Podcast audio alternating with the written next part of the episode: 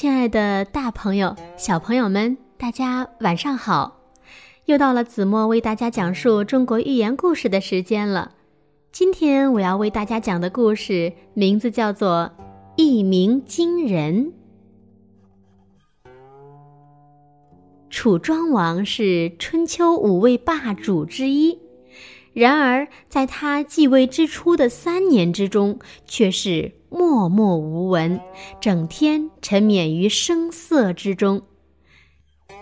有一天，右司马在宫中陪楚庄王坐着聊天儿，他为了劝说楚庄王，对楚庄王说了一个故事：“大王，你知道吗？”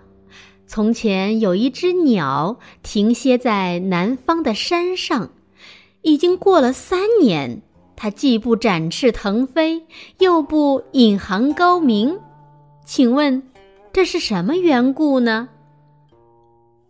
楚庄王笑着回答说：“三年不展翅，是为了让羽翼长得更丰满些。”三年不鸣叫，是为了细心观察民情事理。这样的鸟虽然不飞，一飞必定直冲云天；虽然不明，一明就要让人吃惊。你放心吧，你的意思呀，我都知道。果然。半年之后，楚庄王就开始亲自处理国家政事。他废止了十项陈章旧法，启用了六位贤德的隐士。从此啊，楚国大治。一鸣惊人的故事呢，子墨就为大家讲到这里了。一鸣惊人呢，出自《韩非子·玉老》。虽无飞，飞必冲天；虽无鸣，鸣必惊人。那一鸣惊人呢？比喻平时没有突出的表现，一下子做出了惊人的成绩。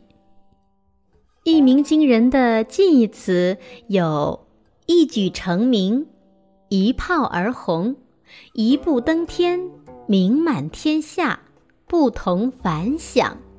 反义词呢是屡试不第、出师不利、身败名裂、臭名远扬、丢人现眼、寂寂无闻、默默无闻等。好了，今天的节目到这里要和大家说再见了，我们下一个寓言故事再见吧，晚安。